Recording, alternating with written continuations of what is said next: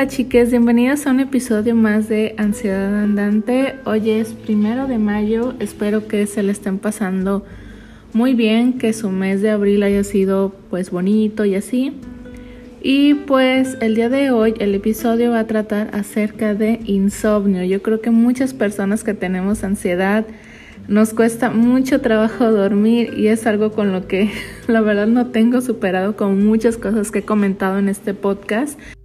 Abordaré en este episodio cómo ha sido estar con insomnio básicamente durante mucho tiempo desde mi adolescencia yo creo y qué cosas me han servido en, determinado momento y las causas de el no poder dormir y los efectos que tiene. Así que bueno, sin más preámbulo, empezamos. Bueno, chiques, como muchas cosas que tienen que ver con mis traumas y que tienen que ver con la persona que soy ahora, eh, empezaron en la niñez y yo creo que cuando yo era niña, yo tenía, siento yo que varias enfermedades no diagnosticadas, no enfermedades como tal, sino Ah, ¿cómo decirlo? Características, características de personalidad ah, que digamos que necesité ayuda psicológica desde muy chica, pero no la tuve, así que heme aquí, ¿no? Bueno, yo cuando era niña me costaba mucho trabajo diferenciar la realidad de la fantasía, pero estoy diciendo niña, pero pues no sé, ya no era tan niña, no sé, tendría como 7, 8 años, que sí, sigo siendo niña, pues, pero me refiero a que yo creo que esa etapa de la fantasía la tienes más cuando tienes 5, 6 años, ¿no? Yo siento que a mí me duró un poco más de tiempo, o a lo mejor es algo normal y yo ni en cuenta, ¿no? Pero, por ejemplo, yo me acuerdo que yo imaginaba que había monstruos, mi mamá tardaba en llegar y yo le decía, ay, pensé que te había pasado algo, que te que se habían hecho chiquitos. Neta, un día sí me acuerdo que le dije, mamá, es que este, pensé que se habían hecho chiquitos y que algo les había pasado, o sea, no tiene ni siquiera más lógica. E incluso me acuerdo que mi hermano, que es tres años menor que yo, se me quedó viendo así como de, como que, ¿qué onda contigo, no? O sea, eres más grande que yo y crees en eso, o sea, ¿cómo puedes pensar que eso siquiera es real, no?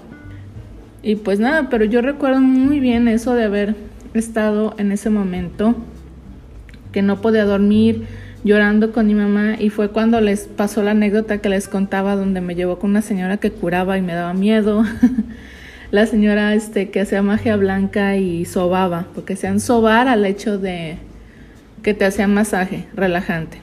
Y pues ya ella me decía que tenía mucho estrés y no sé qué, y pues ya yo le decía que de los monstruos y no me acuerdo qué. Pero Total de que cuando superé un poco esa cuestión, ya cuando empecé a ser adolescente, y era una adolescente la verdad sin muchos problemas, o sea, creo que la mayor parte de mis problemas eran de, ay, casi no tengo amigos, o ay, este chico que me gusta no me pela, que creo que son problemas muy frecuentes cuando eres adolescente, ¿no? O, uy, o sea, no encuentro como mi lugar en el mundo, o gente con la que me identifico, no hay nadie así en mi escuela como yo soy, nadie que tenga mis gustos, que me gustaba el anime y todo eso, ¿no? Y no había nadie que le gustara el anime, donde yo crecí, ¿no? Pero bueno, entonces cuando yo era adolescente sí me costaba mucho trabajo dormir, me, me quedaba eh, desvelada mucho, mucho tiempo. Y otra cosa que creo que también me afectó era el hecho de que mi cuarto, o sea, más bien la casa en la que yo vivía, en la que yo crecí, tenía un nulo aislamiento contra el ruido y estaba una avenida cerca. Entonces todo el tiempo se escuchaba, hagan de cuenta que si abajo en, pasa un señor está platicando con una señora, se escucha si tengo la ventana abierta o por ejemplo si no sé, pasa algún ruido, un camión o algo así, pues se simbra la casa. Entonces realmente en cero, cero que tuvieran alguna protección contra el ruido y pues yo escuchaba todo. Entonces, también yo creo que esa cuestión me afectó mucho y que porque cualquier cosa me despertaba, ¿no? Entonces eso me afectó y me afectaba, ya no podía dormir y pues durante un tiempo también me afectó del hecho de que tenía muchísima parálisis del sueño. Honestamente, chicas, aquí abro paréntesis. yo sé que hay mucha gente que no cree en lo paranormal yo sí creo en lo paranormal, porque si bien yo sé que el que se te suba el muerto o parálisis de sueño tiene una explicación completamente científica y que tiene razón de ser, yo realmente sí siento que lo que a mí me pasó en específico sí fue algo paranormal, porque la parálisis del sueño empezó a partir de yo que jugué la Ouija en mi casa.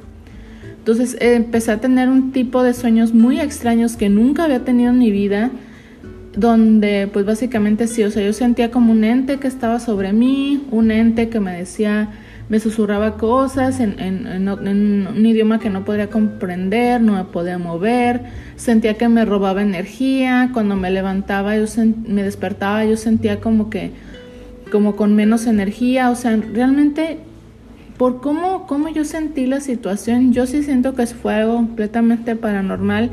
Y pues sí, a partir de que yo empecé a rezar, como que a, a buscar como una solución por medio de Dios, al menos en ese momento, yo siento que sí me, me dejó de dar menos. Y ya, hasta que llegara al punto donde casi no me pasaba. Pero aún así, en esa casa, durante mucho tiempo yo sentí como que había algo ahí, pues, algo que, que no sé, que no debería estar ahí. Y ahora ya cuando voy ya no es así, siento que esa energía o lo que fuera ya se fue. Y de vez en cuando sí he vuelto a soñar que me pasa algo similar en casas diferentes, pero eh, la situación es completamente distinta, no pasa exactamente igual.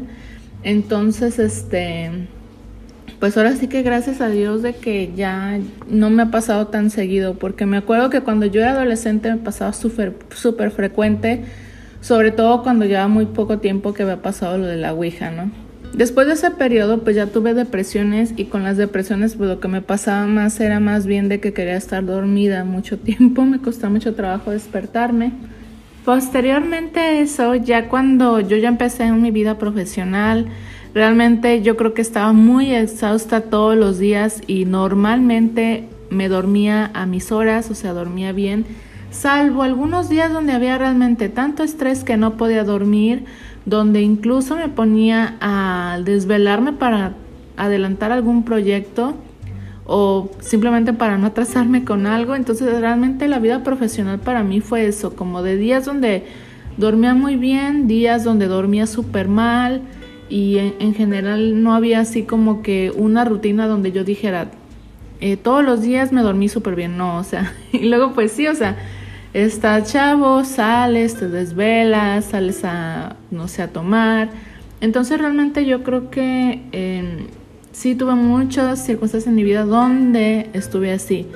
Actualmente me encuentro en un periodo donde siento yo que es un periodo donde estoy privilegiada porque puedo dedicarme ahorita a estudiar.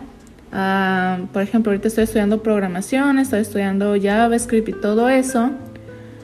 Y también estoy haciendo este podcast y pues tengo ahí dos blogs que tengo medio abandonados también.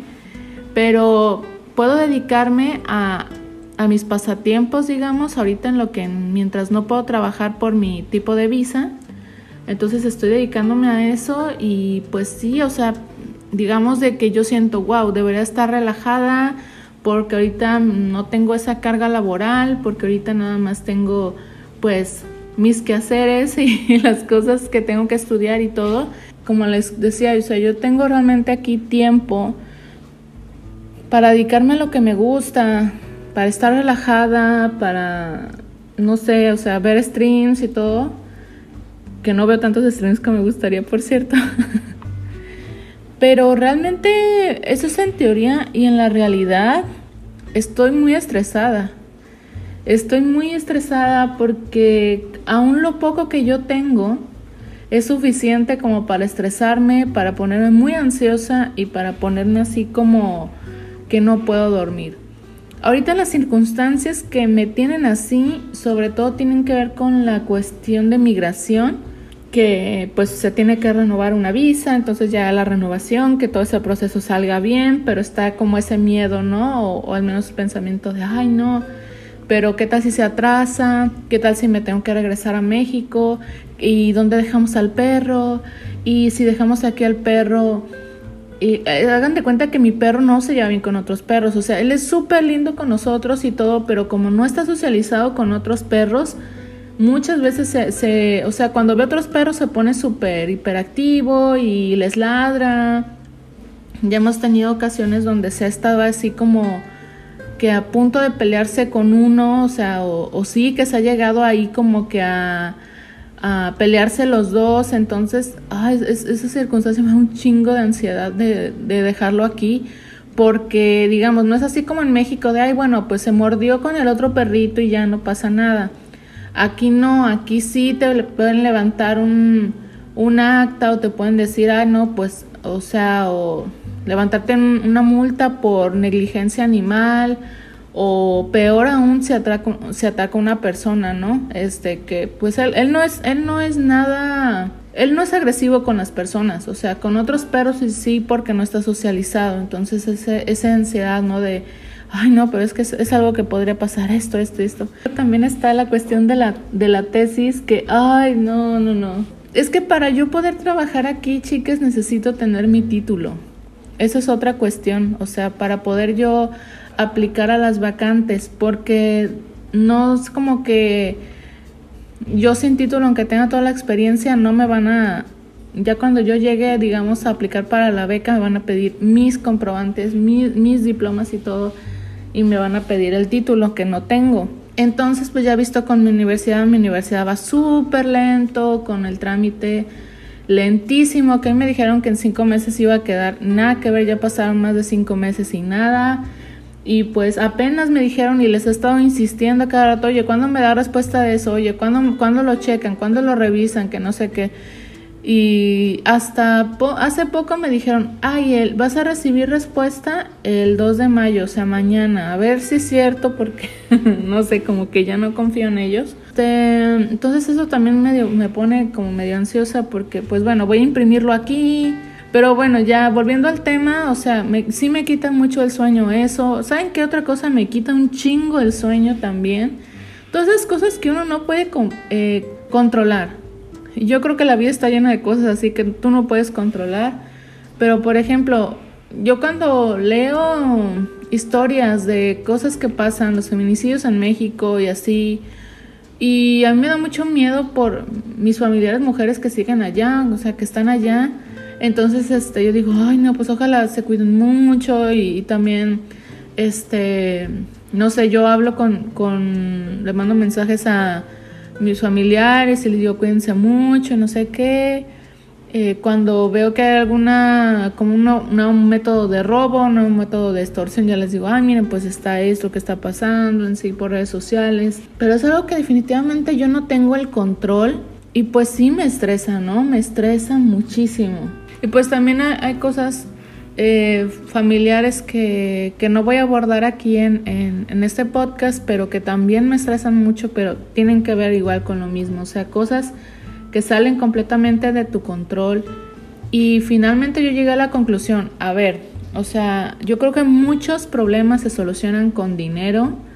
Entonces lo que yo tengo que hacer es cuando yo, en cuanto yo pueda trabajar, ahorrar y trabajar un chingo, un chingo, un chingo, para poder tener un ahorro y todas esas cosas que tengo en mi mente como sueños, empecé a, materializarlos para que esa ansiedad que tengo baje un poquito, ¿no? Pero bueno, eso ya es como que, uff, largo plazo, como en, en, dos años que pueda trabajar, ¿no? Siempre me pasa, chicas, no, no le, creo que ya antes les había dicho que siempre me pasa que cuando estoy grabando el podcast y estoy hablando de cosas que me dan ansiedad, me pongo ansiosa mientras la estoy grabando, pero bueno, la verdad creo que algo que tengo mal yo y creo que algo que también tenemos mal muchas personas que tenemos insomnio es que creo que no nos damos cuenta de lo importante que es dormir. Es realmente súper importante para el cerebro poder dormir Incluso puedes desarrollar un montón de enfermedades si no duermes tus horas, si no duermes bien.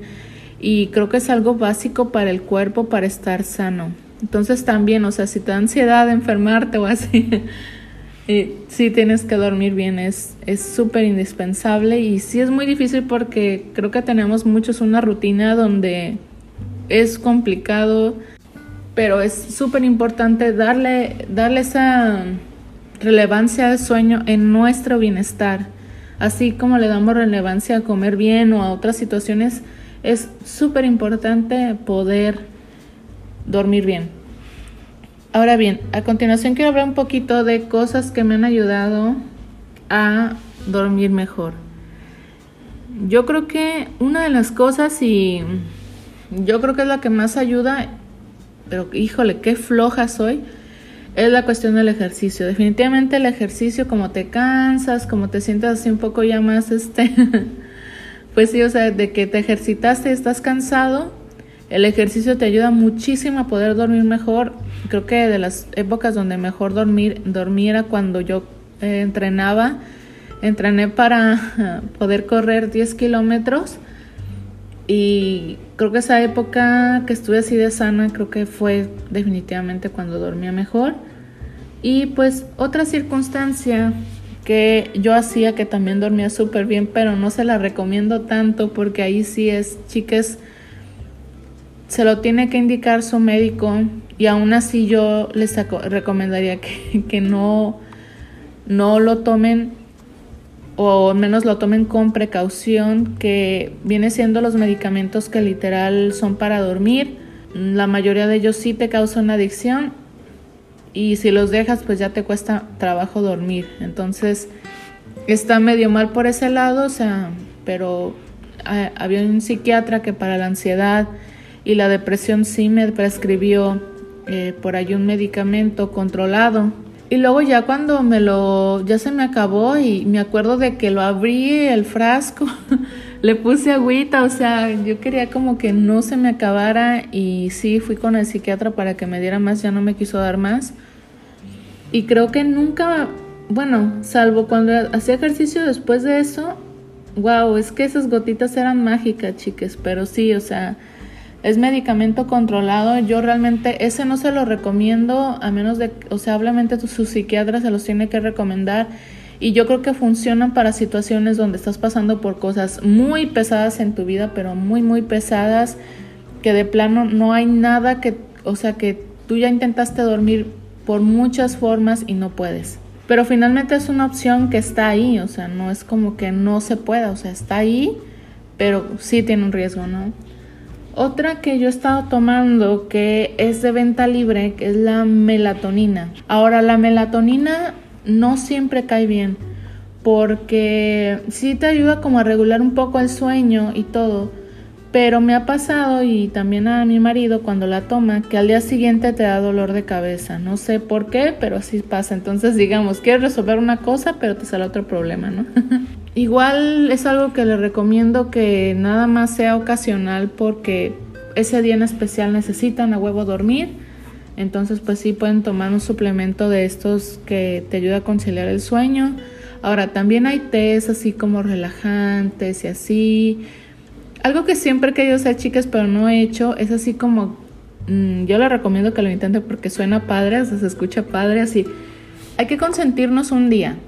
Entonces vamos a consentir ese día este, y compramos así cositas que nos hagan sentir bien. ¿Qué tal si nos damos un masajito, un masajito con algún aceite esencial así que huela rico? O aunque no sea esencial, o sea, un aceite así como de almendras o algo bonito. Y nos empezamos así como a relajar y todo. Ponemos música así como relajante no sé, o sea, el punto es consentirnos así con aromas que nos gustan, o sea, si nos gustan eh, algunos inciensos o algunas velas aromáticas, así, y hacer como una rutina previa antes de dormir. Una rutina y tratar de hacerlo todos los días y bueno, si yo me doy cuenta que eso me funciona un día, tratar de hacerlo todos, todos, todos los días o muy seguido y pues claro, o sea, también empezarlo a hacer a, no a las 3, 4 de la mañana, o sea, ya que es bien tarde, ¿no? Eh, hacer una rutina de dormir, que no, no necesariamente tiene que ser a huevo con velitas o cosas así, sino dormirnos a cierta hora, al menos procurar estar en la cama a cierta hora que nos garantice al menos tener unas 7 horas mínimas de, sueño, ¿no? Bueno, depende de su edad, las horas que se recomienda, pero en general la mayoría de, de sitios que he visto lo que recomiendan es que sean más de 6 horas, o sea, de preferencia de 7 a 8 horas, ¿no? Tomamos agüita durante el día normal y estamos en la cama a una buena hora. Nos podemos eh, tomar un momento relajante, eh, nos ponemos alguna cremita que huela rico o, o algún aceite. Podemos traer nuestro libro favorito que estemos leyendo. Yo creo que algo que nos chingó mucho la tecnología y no era yo tan consciente de eso hasta hace poco, es que realmente siento yo, o al menos yo recuerdo que cuando yo era, por ejemplo, adolescente, y no había mucho con qué entretenerse porque, o sea, sí tenías el radio o tenías este, pues no sé, las revistas y todo eso, pero no tenías un dispositivo para conectarte a internet súper chiquito como en tu palma de tu mano literal, que pudieras ver contenidos todo el tiempo, ¿no? O sea, yo creo que era bonito poder tener, yo sentía que hasta el tiempo fluía diferente antes de tener estas redes sociales tan masivas, ¿no? Pero bueno, eso ya es algo medio filosófico, ya me estoy saliendo del tema, ¿no? Entonces yo eh, realmente a los estudios que he visto, chicas, sí, la mayoría dice, deja de usar el celular una hora antes de dormirte porque ya tiene esta luz, entonces esa luz hace que estemos más alertas, entonces eh, no nos ayuda para nada estar en el celular antes de dormir, incluso no sé si les ha pasado, al menos a mí se me ha pasado que ya estoy teniendo un poquito de sueño y ya me voy a la cama y estoy checando el celular, viendo videitos en TikTok y de repente ese sueño se me va y ya me quedo más alerta y me quedo más tiempo despierta nada más por el hecho de estar checando videitos. Entonces, definitivamente ese hábito del celular tenemos que moderarlo para poder dormir bien. Y nuevamente, chicas, se lo repito, es súper importante para la salud mental, para nuestra salud física como tal poder dormir nuestras horas. Entonces hay que intentarlo. Yo realmente me voy a comprometer. Creo que es el tema que más me vale atender en este momento, el tener un, sueño de calidad, pero sí me afecta mucho en mi vida, sobre todo chicas cuando ya tienen más de 30. o cuando ya están en los 30, más de 30, las desveladas te afectan a un nivel, híjole, no, ni, ni siquiera se los puedo explicar. Yo me acuerdo que yo me, me desvelaba en mis 20 y no me sentía tan mal, pero ahorita siento como que me, me apalearon, como que me siento todo el día mal. Justamente por eso yo digo, ay, no, no quiero tener hijos ahorita a mi edad, porque ya me imagino yo desvelándome, ahorita sí, entiéndame así. No, no, no, chicas, por eso. No, no, no, al menos en mi caso digo, no, yo no tolero las desveladas, me siento súper mal, así que no. Sé que esas recomendaciones, chicas, a lo mejor porque se las digo muy al aire, parece que no tienen sentido o que son muy generales o algo así, pero son recomendaciones que yo he leído de estudios científicos o de artículos que realmente sí funcionan si lo aplicas. Ahora, cada caso es diferente. Yo creo que nosotros nos conocemos suficientes a nosotros mismos y hemos podido tener esa evaluación personal de, bueno, ¿qué podría hacer yo para dormir mejor?